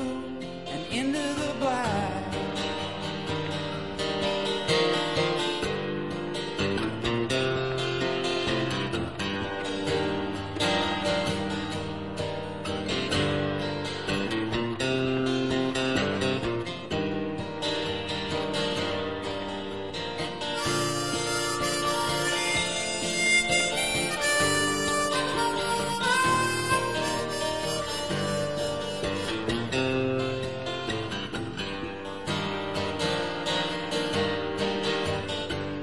king is gone, but he's not forgotten. This is the story of Johnny Rotten. It's better to burn out than it is to rust. King is gone, but he's not forgotten.